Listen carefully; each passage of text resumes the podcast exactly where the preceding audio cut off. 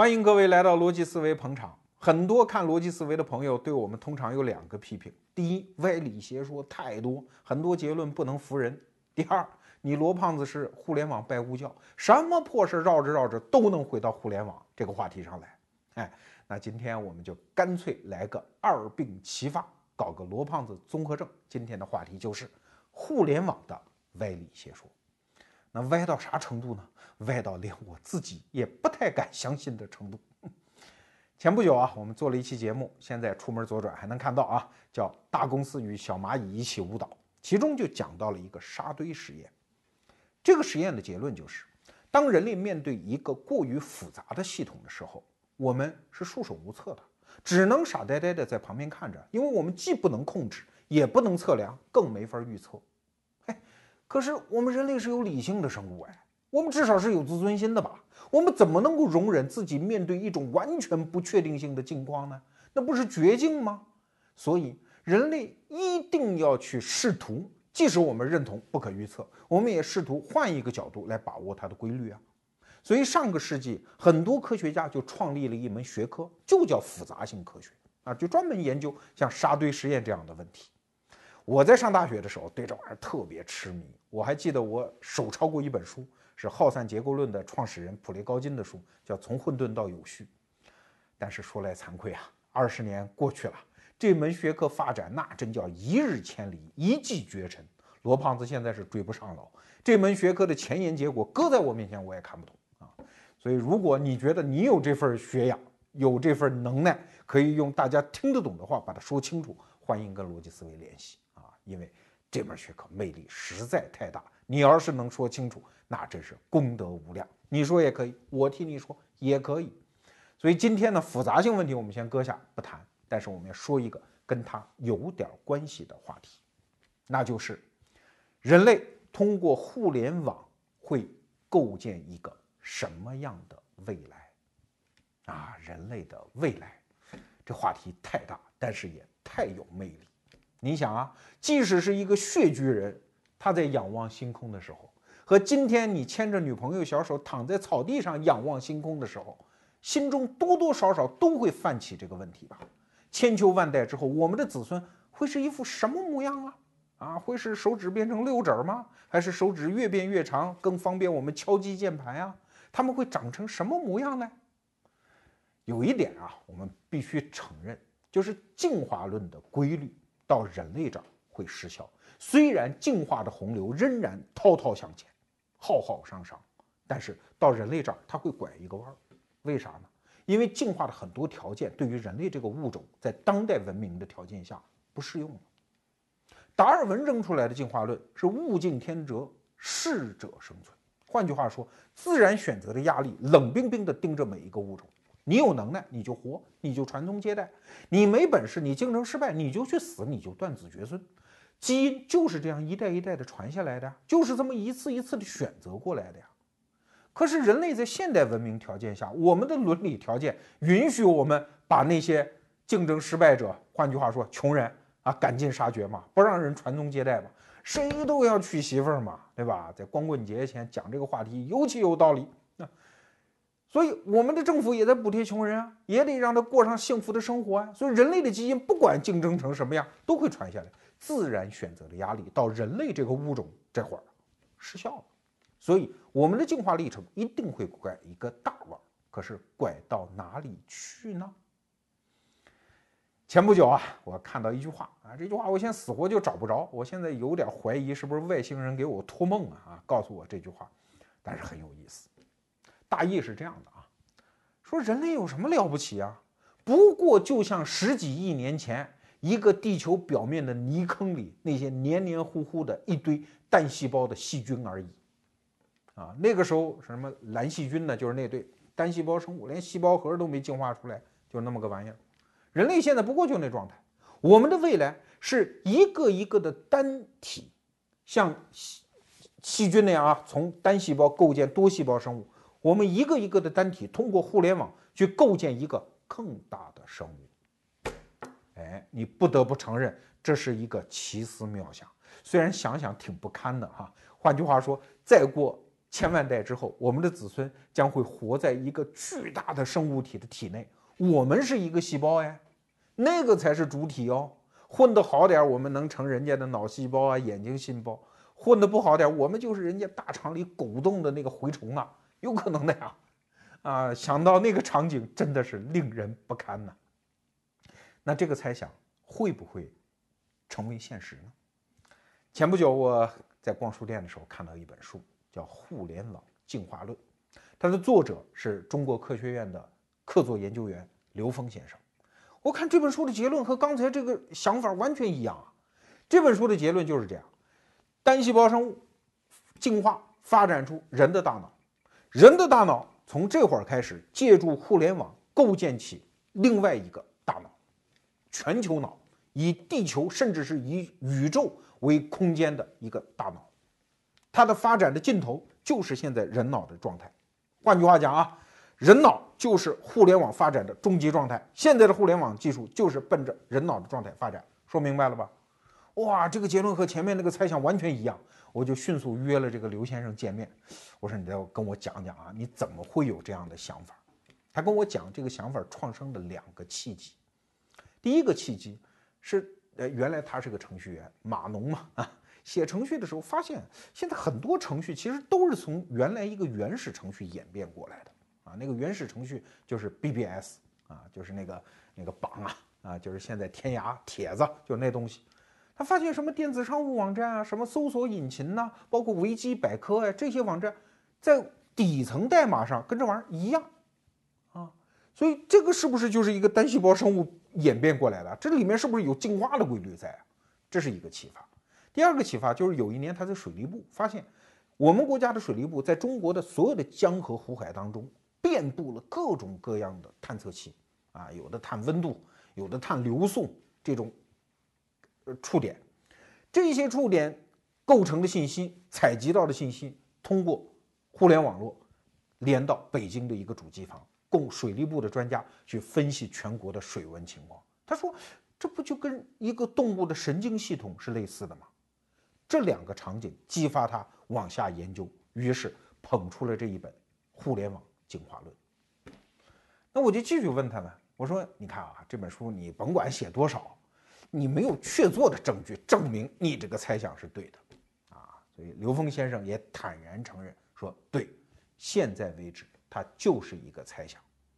互联网构建起来的和大脑一模一样的各种神经系统，比如说视觉神经，摄像头你懂的。”听觉神经 啊，各种各样的声音的采集器，包括自主神经系统啊，像互联网的搜索引擎的爬虫，包括运动系统，什么自动的打印机等等。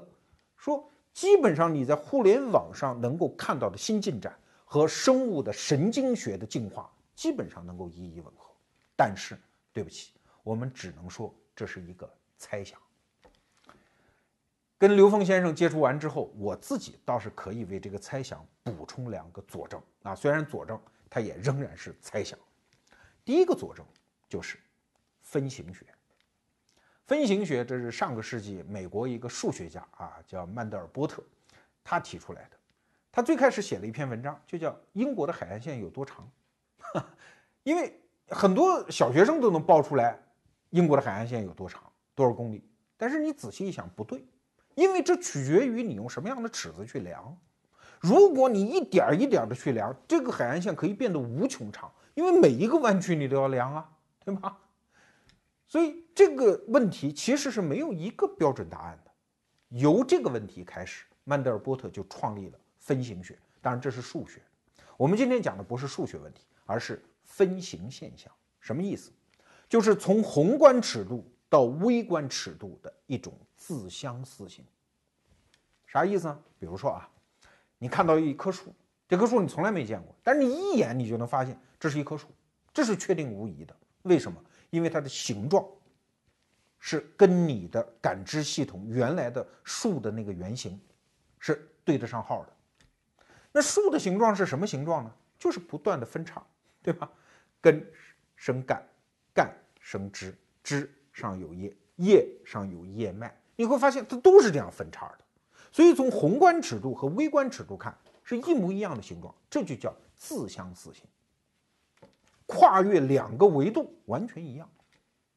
雪花也是这样，你拿到手里看雪花，六角形的，你再往细看它的结构还是六角形的，再往下分还是六角形的，啊，再比如说人的这个长相，对吧？四肢加上头，这算五肢，所以你看手伸出来还是五个。所以有一科学家就讲说，我在电视上看有人说我抓到外星人了，一看那手四个指头，他说这不是残疾外星人，就一定是假的，因为只要你还是一个头加四肢。是五个这样的形状，你的手指头按照分形学，它就是五个，因为这不是哪个地方的结论，这是整个宇宙的一个现象，宏观、微观尺度完全一样。那比方说，我们小时候就有这样的想法啊，你看那个呃太阳系的模型和那个一个原子里面的那个模型一模一样，一个核围着转，对不对？都一样。佛经里面的讲法也一样，三千大千世界。一千个小千世界构建一个中千世界，一千个中千世界构建一个大千世界，所以三千大千世界。当然，这个千还是一啊，你这这个不能较真儿。那总而言之，宏观结构和微观结构惊人的这种不同尺度上的相似性，这是宇宙的普遍规律啊。所以后来很多痴迷于数学和互联网的计算机的人，就发明了一种艺术，就叫分形艺术。给大家看几张图片啊。你看这个图片很美吧？但这种美就像武侠小说里写的那样，它这一剑划出符合天道。你看这些图形都有一个规律，就是它的很多宏观的形状几何性质和它的微观结构的几何性质是一样的，而是不断分下去的。这种分形艺术的特征就是这两个：第一个就是我们刚才讲的自相似性；第二叫无限可精致性。就是把这个图不断的放大，不断的放大，它的精致结构和宏观结构一模一样，啊，这就是分形艺术。你看这个图片多么的美轮美奂，对它符合天道。所以，如果从分形艺术从上往下看，各个层次都一样，那我们刚才讲的这个互联网进化论的猜想就有它一定的道理啊。单细胞生物变成多细胞生物的顶端就是人，那人再变成。构架成一个更大尺度上的生物，完全可能啊，这就是分形啊，这是第一个佐证。其实我们还可以提供第二个佐证，是一种自下而上的看法。这就要说到物理学的一个定律——热力学第二定律啊。我们文科生哎不懂这些科学名词，什么热力学第二定律啊，什么熵啊，什么增熵减熵都不谈。宇宙大爆炸大家有概念吧？最开始的宇宙就一个点，密度极大。温度极高，体积极小，然后不知道因为什么原因啊，王母娘娘摸了一下，砰就炸了哈，然后就开始变得体积越来越大，所有的星云之间互相之间飞速的奔离，密度变得越来越稀薄，热量变得越来越小。哎，不说这个了，咱们就说打鸡蛋吧，把一鸡蛋磕到碗里，里面哎非常清楚的结构，黄的是黄，白的是青，对吧？然后你就拼咣咣咣咣咣一通打，最后什么状态？从宏观上看，性质趋于单一；从微观上看，所有的点的运动状态变得混沌而没有系统感。对，这就是宇宙大爆炸的终点。热力学第二定律提出一个概念，叫热寂，也就是热量变得寂灭了。那个时候的宇宙的终点就是所有的地方密度一样。所有的地方温度为零，所有的生命绝迹，这就是宇宙的未来。啊，物理学家这话刚说完，生物学家就在一旁冷笑：“ 扯什么呢？没看见生物现象吗？我们研究的对象恰恰是一个相反的过程。你们认为宇宙是从有序到无序的发展，我们看到的恰恰相反，是从无序到有序。”从单细胞到多细胞，一直发展出人脑这样极其复杂的有序结构。那你说，到底是物理学家对呢，还是生物学家对嘞？到底是有序到无序，还是无序到有序嘞？哎，这就成为一个争论。那谁来一锤定音，终结这个争论呢？啊，有一个量子物理学大师叫薛定谔，写了一本书，叫《生命是什么》。这本书里，其实用另外一种维度。重新定义了生命。他说：“什么叫生命？生命就是一种系统，它有能力从无序状态变成有序状态。所有符合这个特征的东西都可以称之为生命系统。哎，这么一定义，那生命可就不只是狭义上我们讲的那些生物喽。很多，你比如说大气的很多现象，都可以称之为生命哦。它都是从无序突然变成突变成有序状态哦。所以这时候就不得不提到一个人，叫拉斯洛啊。这个人是匈牙利人，小时候是个音乐神童，哎，出了很多唱片、很多碟，我家里还有哈。但这个人一生都在讲一个概念，叫广义进化论。言下之意就是，进化可不只是生物学的现象，所有的宇宙万物当中都存在一种逆天的行为。你不是说宇宙会奔向热寂吗？会奔向无序吗？不，有一种逆天的方式，就叫生命会反过来从无序到有序。按照拉斯洛晚年出的一本书的说法啊，那本书的名字叫《全球脑的量子跃迁》，什么意思？就是你看人脑，人脑。不过是一乘十的十次方个神经元，然后构建起了这样的一个复杂的生命系统。那地球上是五十六亿人嘛，对吧？那就是零点五六乘十的十次方。那好了，如果他们通过互联网连接起来，会不会形成一个新的大脑呢？所以这本书的名字叫《全球脑的量子跃迁》嘛。什么叫量子跃迁啊？就是突然发生了一个断点，一次突变。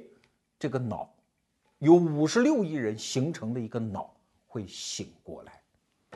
当然，拉斯洛的看法比我们刚才讲的互联网进化论又要深了一层。他的意思是，我们进入了另外一种进化的历程。要知道，进化之路永远是凶险之路，它是一道窄门，有的物种就过得去，有的物种就活活的死在这道门前。那恐龙不就是没进化过来吗？所以，在这个裂变、这个起点到来的时刻，人类有没有可能通过连接、通过重建一种伦理观，进入一种全球脑的量子跃迁呢？状态呢？有可能，但是需要我们做出各种各样的努力。这就是这本书的大意啊。但是再回头来看我们今天这个主题。人类有没有可能像单细胞动物变成多细胞动物那样，通过互联网变成一个全新的物种？广义进化论提供了一个新的佐证，看问题的角度。哎呀，你可能会说，罗胖今天这是要干什么呀？讲这么多枯燥的科学原理，得出一个完全不靠谱又没有办法验证的所谓猜想。哎，如果你认为我只是说猜想，那你可就把我们看简单喽。刚才我们讲述了一个关于人类和互联网未来的猜想，没错，仅仅是猜想哦，它不是科学哦，它不可以证实，也不能证伪哦，就是一个假设。那今天我们为什么要说它？给大家说科幻故事？不是，正如一个科幻故事的标题所起的那样，我们的征途是星辰大海，在互联网的介入下，人类文明正在面对一次突变和转型，前方就是沉沉的黑夜，完全没有路标。没有过去的任何经验可供我们驱使，怎么办？我们这个时候的处境就有点像一四九二年的哥伦布啊，他老人家带领舰队从欧洲的海港出发的时候，心中只有一个欲念，那就是我坚信地球是圆的，我坚信往西走能到东方，对吧？什么海图都没有。这个时候的哥伦布多么希望手里有一张哪怕是错了的海图呢？木有啊。所以今天我们比哥伦布幸运的多啊，我们好歹有一些猜想。因为这些猜想在实践过程当中会得出一些推论，我们可以不断的去验证这些推论，反过来再来丰富这些猜想，这就是所谓的大胆假设，小心求证了。人类进步的步伐不过如此嘛。所以接下来我们把互联网进化论作为一个猜想，我们来做几个推论，推推看啊，看看能不能说服你，有没有道理。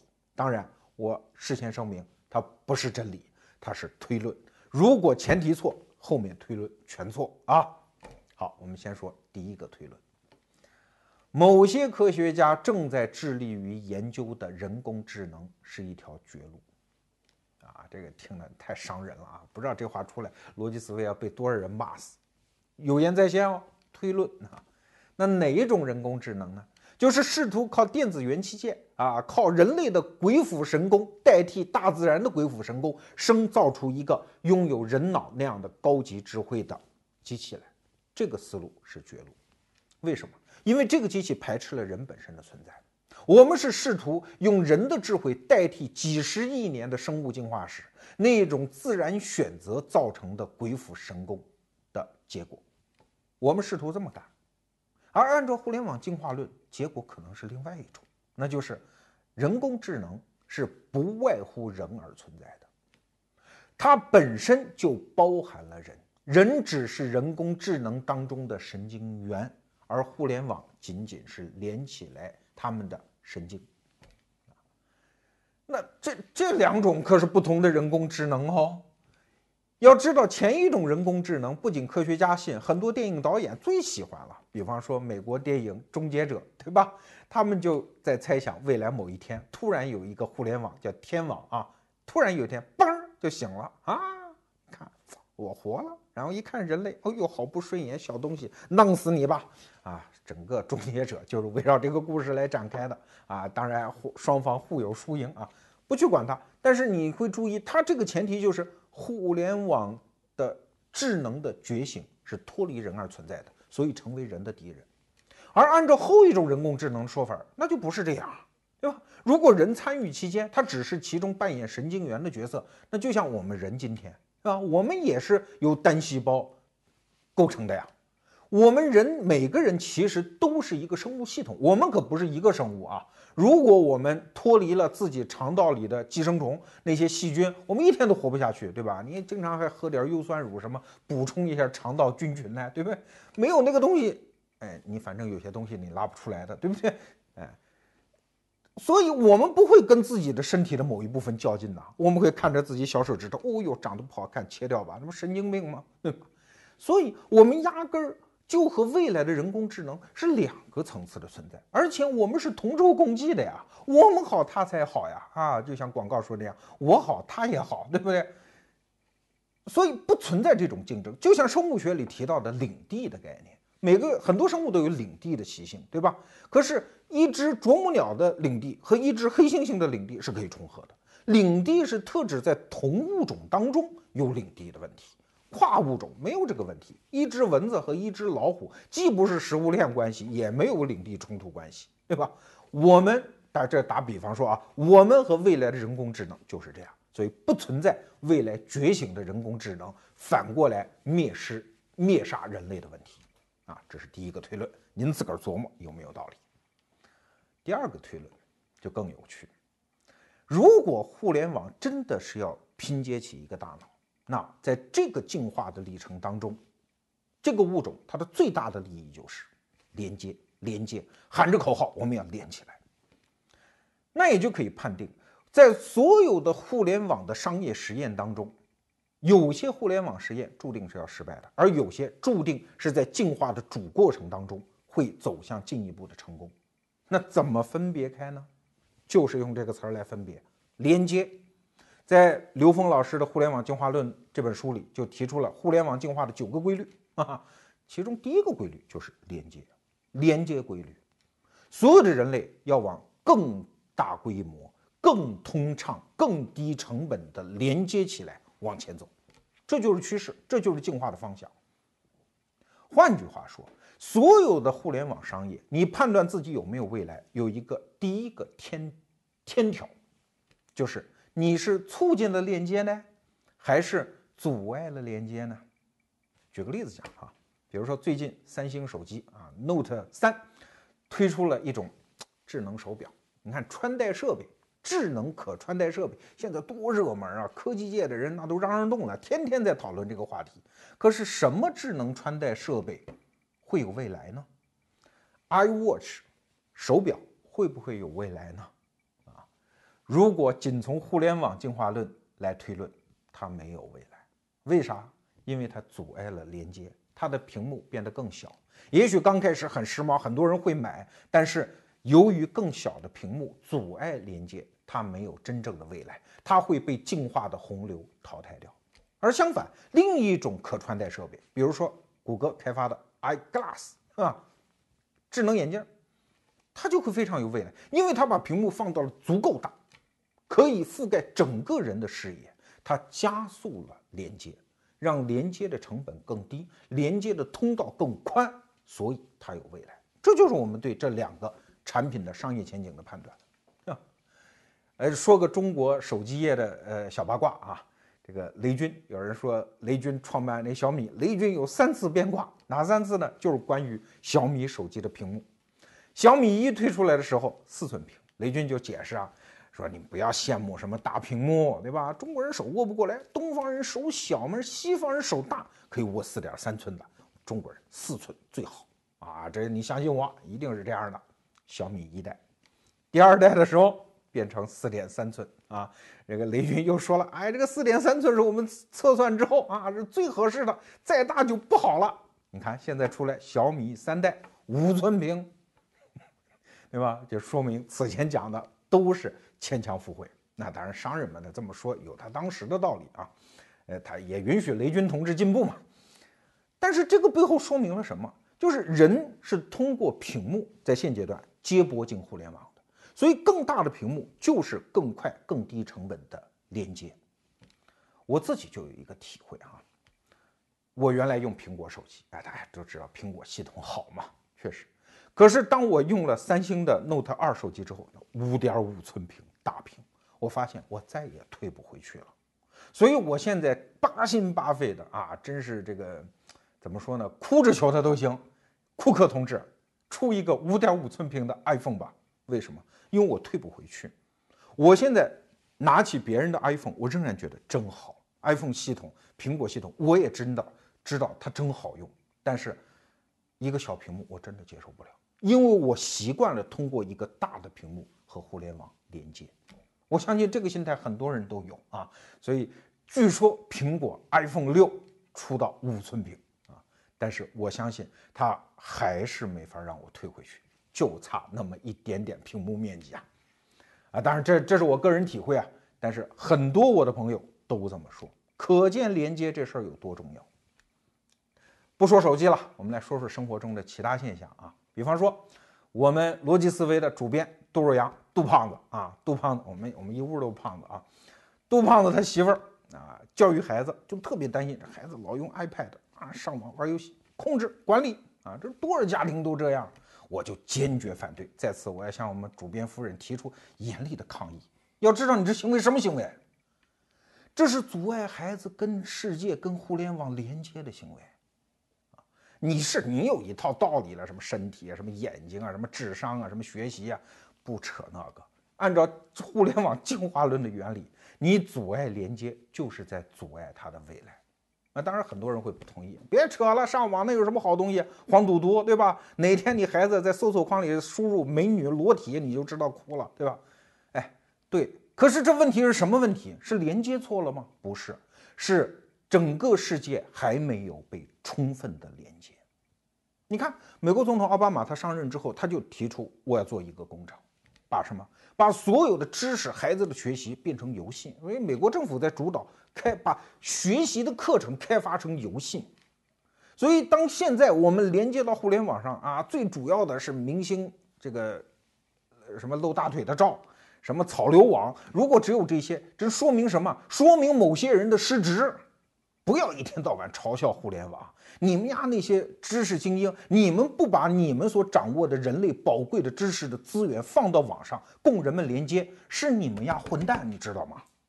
啊，不要再抱残守缺，守着你们那个精英在嘲笑互联网。人类是坚定的要走连接的道路啊，所以这个关于互联网进化论，其实也可以指导我们的具体行为。好，这是第二个推论，第三个推论呢？那就更有意思了啊！关于信用问题，在互联网上其实一直有一个问题，隐私啊。在我记得上个世纪啊，就是互联网上有一句名言，说在互联网上你永远没办法知道对方是不是一条狗，这几乎成为互联网的公众形象，就是啊，互联网不安全，对方是杀人越货的盗匪，还是一个丑八怪，我都不知道，我怎么信任互联网呢？所以互联网不靠谱。你看，这是一套结论。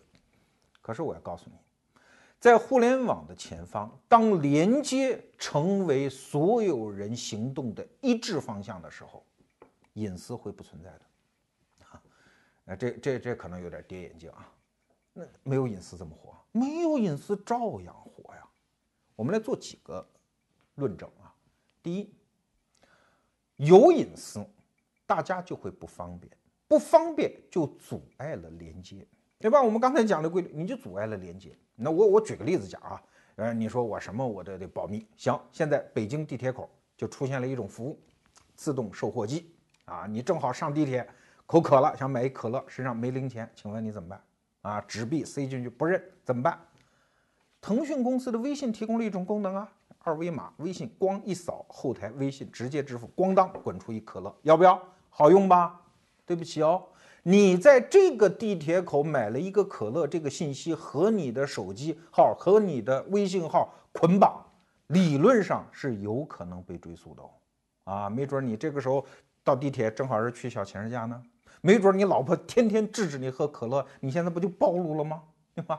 你看，要方便就没有隐私，啊，这就是隐私问题的根本矛盾所在。所以，互联网当把它更多人连接起来的时候，我告诉你，终极的连接就是终极的隐私的丧失，啊，事实就是这样。那你说不行啊？不行，社会会强制到你行。比方说。你你买个车啊，你在地库里没问题，你你隐私，你买什么车？你买宾利还是 QQ？随你隐私。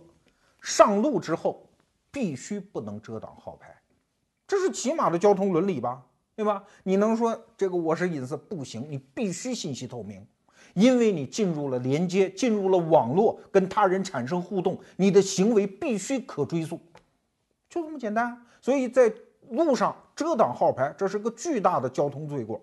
啊，那警察一定不会饶了你，就这个原理。当然，我们还可以把这个道理说得更深一点。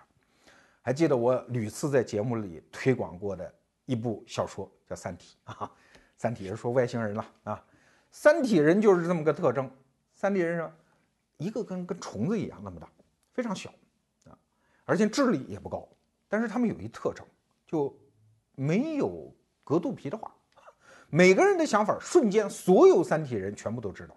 可不只是隐私问题啊，就是一闪念，很斗自私的那一闪念，都会全体三体人都知道。三体人是这么个文明，那三体人就特别不理解地球人。哎，说你们这个地球人呢，你们每个人想法都在自己脑子里，你们这文明能长大？不可能的呀。我们且不说协作的力量，就不扯那个啊，我们就说一个近在眼前的威胁吧。等你们科技稍微发展发展，你们人类人心隔肚皮，有个别人恐怖分子。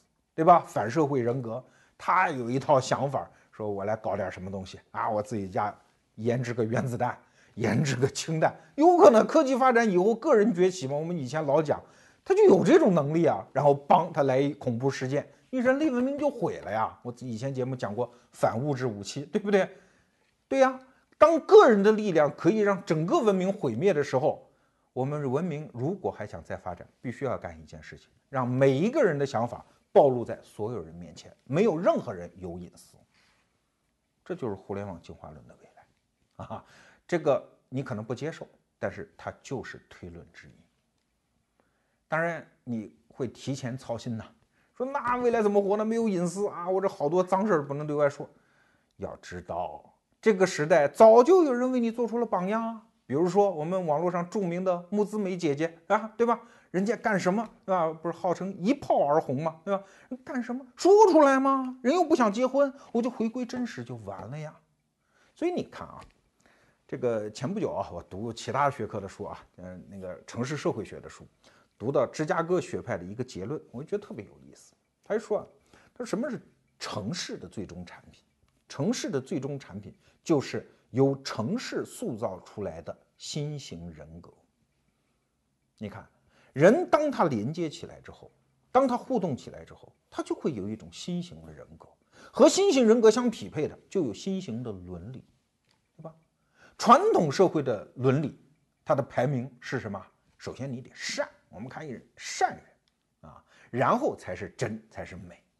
可是，在互联网社会里，我不知道你有没有这个判断啊？这个次序正在倒过来，真变成了第一位。你只要真不假不装啊，也不是说端庄嘛，只要不端着不装着，哎，我们就认为你不错。啊，即使你是苍井空，即使你是木子美，那也挺好啊。木子美还出书呢，跟我们一样，对吧？呃，也号称公知啊。对，真是第一位的要求。所以未来社会，也许我们可以选择一种没有隐私，想干什么干什么，对吧？定会杯里走一遭，走啊，只要别欠钱，可以啊。你不结婚，你不怕别人知道，可以啊。这也许就是像城市社会学所讲的那样，互联网的未来会塑造一种全新的。人格，互联网进化论的下一个推论，哎呀，我真是想半天该不该讲，因为讲出来实在可能得罪人，有些人会不高兴。但是谁让我们刚才说呢？互联网时代伦理法则的第一条是真嘛？那既然想到了，就得把它说出来。这个话题就是在互联网商业环境下，小公司该用什么样的姿态和大巨头进行博弈？我还记得前几年张朝阳说过，说中国不需要那么多互联网公司，有几家巨头瓜分瓜分市场就好嘞。你小公司没有机会的呀。哎，你看，果然就是这样。现在中国互联网市场上不是 BAT，百度、阿里巴巴、腾讯，剩下什么新浪、搜狐、网易、优酷，对吧？分分市场也就差不多了。小公司创业好难的呀。但是创业者不服啊，凭什么嘞？王侯将相宁有种乎吗？不是说互联网时代人人都有机会吗？那个首富的位置我也想干一干啊！我凭什么不能把巨头从宝座上拉下来嘞？对，因为实践不支持。你看实践，我们说两条啊。第一条，你做什么产品，你再研发市场，再用心，巨头一看，哦，这个还可以啊，我也做一个。你看人家流量比你大，人家做一个，你就没机会吗？第二。我们作为用户，我们也这么想啊！你不要搞那么多账号，那么多密码，烦死人了。最好就是巨头的那一个账号，一个密码，我登录，然后用所有互联网产品，那多方便呢！所以在全球市场上都会出现互联网寡头一家独大。传统社会还有所谓的二八定律，对吧？巨头占八，我们剩下分二十。互联网可没这个，人家叫赢家通吃。你说除了中国之外，全世界的 SNS 网络就是人家 Facebook。啊，其他人一点机会没有，除了在中国搜索引擎就是 Google，其他一点机会都没有。那为什么呢？我们还是得回到互联网进化论来解释。前不久读到一本书啊，我只能说读到，因为真的是没读完也读不懂。书的名字叫《脑的进化》，作者是诺贝尔奖得主艾克尔斯，澳大利亚人。这本书虽然没读懂，但是我读到了一个东西，那就是人脑的构成。人脑不是一种独特的结构，它包含了几亿年进化史的全部过程啊！人脑结构是这样，最里头就拿我们罗胖来说吧，这个脑子里面最里层有一鱼的脑袋，外面包裹着一层两栖动物的脑袋，在外面包裹一层爬行动物，在外面包裹一层哺乳动物的脑子，在外面才是罗胖的脑子，那个东西叫大脑皮层。所以从小读书受教育啊，呃，喜怒哀乐所有东西其实都在皮层里。至于里面的深层结构，我们有时候根本意识不到它的存在。但不是说它不起作用啊。比如说，有的人天生怕蜘蛛，哎，你说那个蜘蛛有毒的很少，你凭什么怕嘞？那就是也许你是小飞虫的那个神经脑的时候，对吧？你留下那么个印象，哦，这个东西好可怕。对呀，当你是一个两栖动物的时候，你还是只青蛙的时候，你就特别怕蛇。我们现在很多女生怕蛇，就这个道理呀。它藏在我们脑的深处。所以，人脑实际上是一个像俄罗斯套娃那样的一个嵌套型结构。如果人脑是这样，那么依据互联网进化论的思路，未来我们搭建成的那个互联网脑、那个超级脑、那个全球脑，它也是这个进化步骤啊，它也是这个结构啊。那赢家通吃就好解释了，因为这里面一套系统它只能是一家呀，存储就一家，中枢神经就一家。对吧？很多系统就一家呀。那如果有好多家，那大脑不就精神分裂了吗？所以这就是互联网时代很多东西赢家通吃的原因呢。在我们今天推荐的刘峰的那个本《互联网进化论》里，就专门谈到一个规律，叫统一规律，就这个道理。哎呀，如果从脑的结构，我们再来回看中国现在的这个互联网竞争啊，你就会发现，也许真的某一个层次的脑的进化已经完成了。它就是基础设施这一层再也没有机会空间了啊！不是说你的产品不够好，而是您来迟了。就像我们现在喜欢用的微信，对吧？你看现在各家都在争，网易做了个易信，然后嗯，那个阿里巴巴做了一个来往，有机会吗？不能说完全没机会，可以搏一搏。但是机会确实很小。为什么？不是说你的产品不好，也许你的产品比微信还好，但是对不起，你来迟了嘛。其实人类很多商业现象都是这样，有时候竞争的胜和败，它不取决于产品的优和劣。比方说，我们中国用的交流电的电压是二百二十伏，对吧？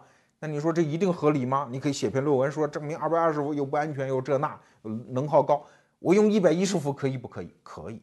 但是问题是您没机会，因为这个系统已经形成。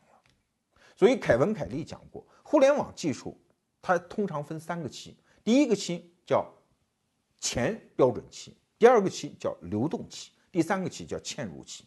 一种技术标准刚开始啊，那个四国分战，列国争雄，可以各种各样的系统标准都可以出来，但是到了嵌入期的时候，对不起，只有一家，剩下全部出局，非常残酷。在我们身边当中，我们其实可以看到很多这样的现象。比如说吧，我们那个电脑键盘，那个键盘现在叫 QWERTY 键盘啊。你看最左边上面是不是哎 Q W E R T Y 对不对？这么排的，这叫 QWERTY 键盘。什么道理这么排呢？没道理。当然，也许有人会告诉你，这是根据打字最符合人体工程学的这个打字方面。扯淡啊，没这些。最根本的原因就是刚开始的老式打字机，它那个钢丝怕缠绕。所以他把常用到的字母在键盘上给分开了，怕那个钢丝缠绕。后来技术改进了，没有这个问题了。但是键盘本身的排列格局定下来了。事实上，在历史上，很多人试图给出一种更优化、更符合人类输入习惯的字母的排列方法，但是从来没有成功过。这种最不合理，或者说最没有什么道理的键盘排列，就这样定下来了，不会再改了。还比如说，人说那个火箭推进器啊，那个大小是由两匹马的屁股决定的。为啥？它也是这样的一个嵌入的道理。最早英国人的马车那个车轮的宽度是由两匹马的屁股决定的。后来英国人修铁路，也就是按照这个车轮的宽度定下来的。所以后来用火车、铁轨运送火箭推进器，那所以也只能那么快，对吧？所以是由两匹马的屁股决定的。人类社会大量存在这种基础设施，一旦嵌入到每一个人的习惯之后，如果它没有大的害处的话，啊，它只是不是最优的话，那你再也没有颠覆它的机会。这就是为什么巨头永远是巨头，你再也没有机会把它拉下马来的原因。但是有人会说了，你罗胖以前讲过，现在是小人物的时代。对吧？小而美的公司有的是机会，为什么你今天又反过来这样说？哎，你得听明白，我指的并不是没有机会，而是没有这个层次的机会。你有其他层次的机会吗？对吧？凯文·凯利讲过一句话，说什么是机会？只有能够生出新机会的机会才是真正的机会。哎，这话听着绕哈，啥意思呢？就是当一个机会能够产生新的嫁接的可能的时候。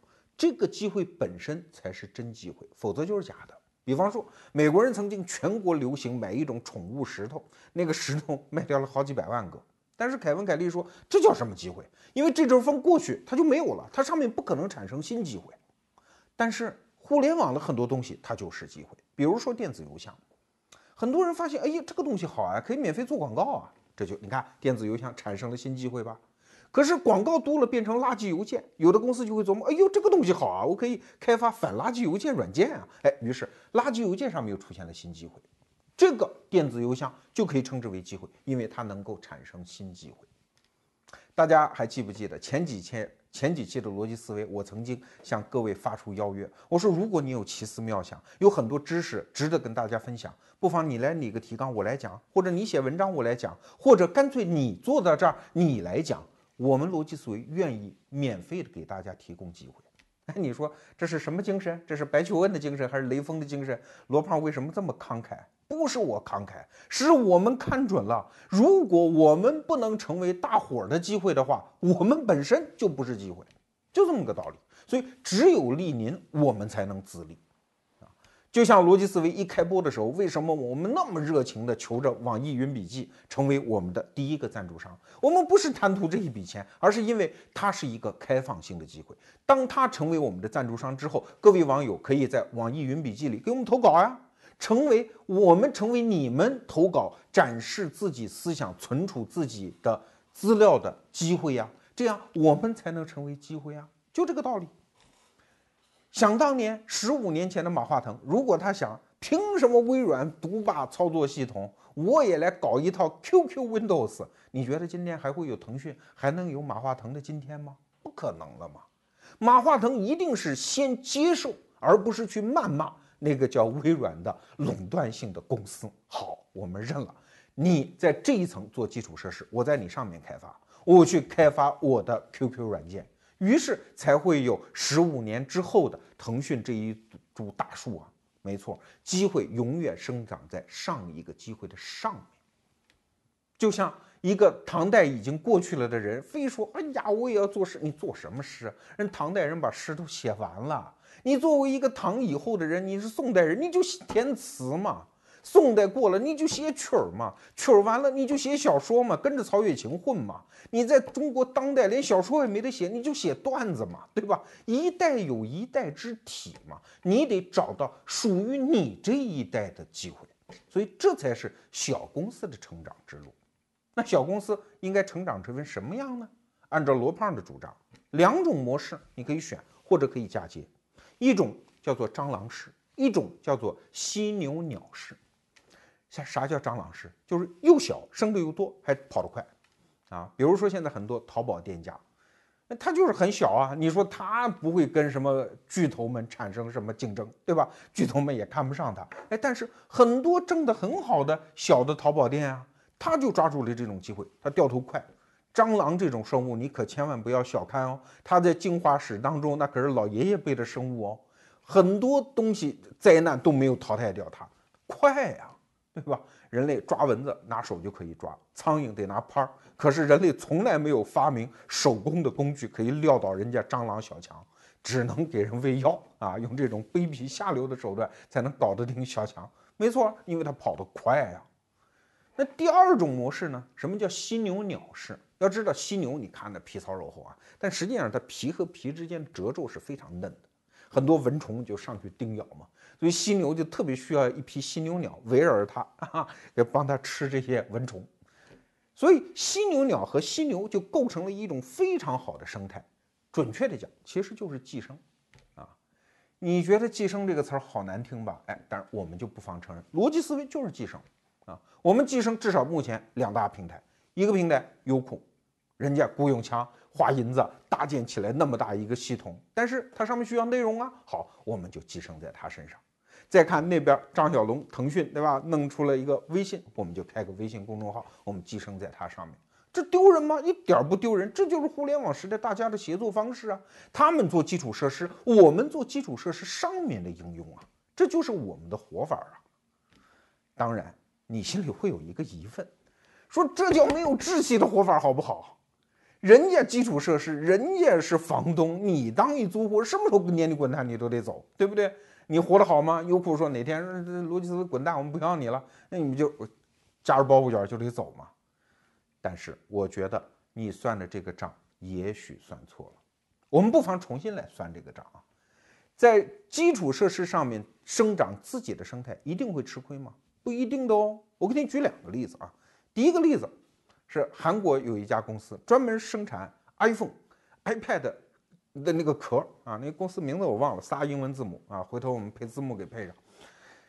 那公司就是这样，对吧？人家苹果公司啊，研发，然后这各种组建了一个庞大的系统，iPhone、iPad，他就在旁边，你出什么东西，我给你出壳，卖的非常好，人也是非常好的活着。那你说谁得利呢？不见得我，我风险比你苹果还要小嘞，对吧？这是一个例子。第二个例子就是新浪微博。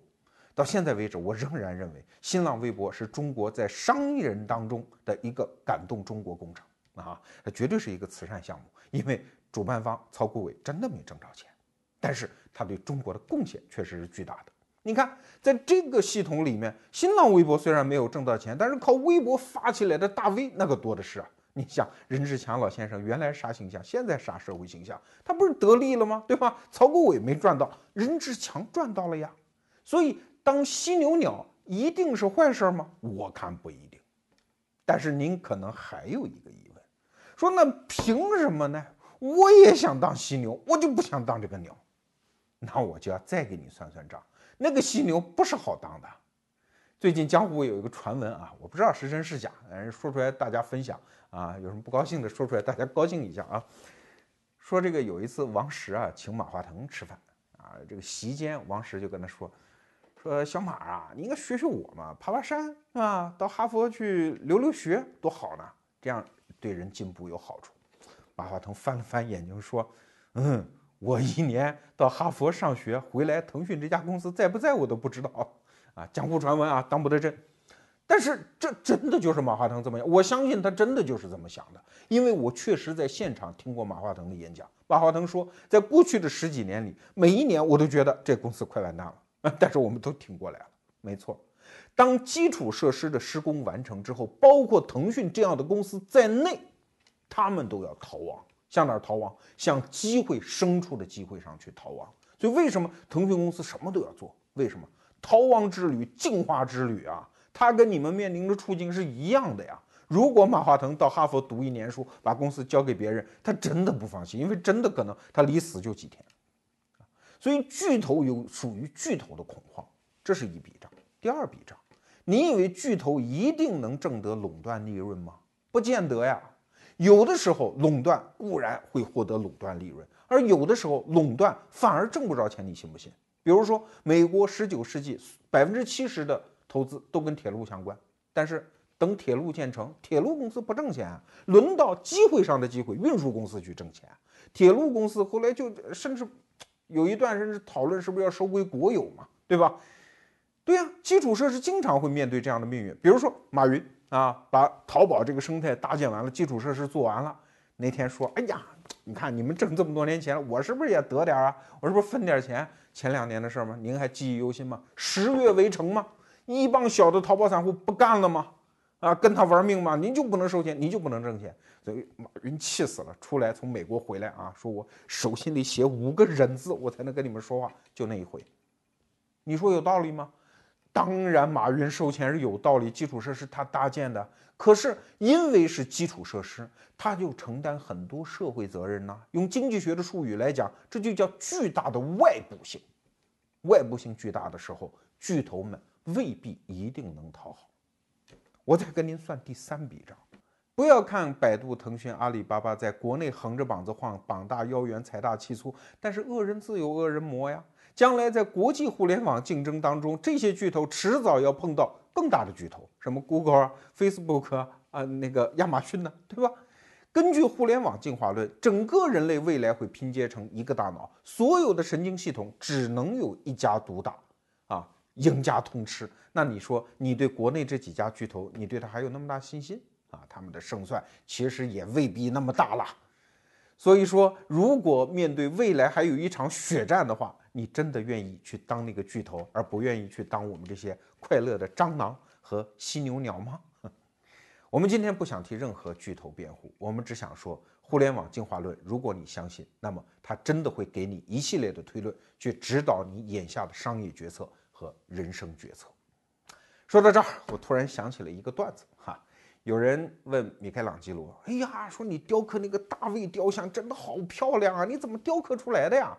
米开朗基罗说：“不难呀，因为大卫就在那块石头里，你只要把不是大卫的那部分去掉，它不就是大卫了吗？”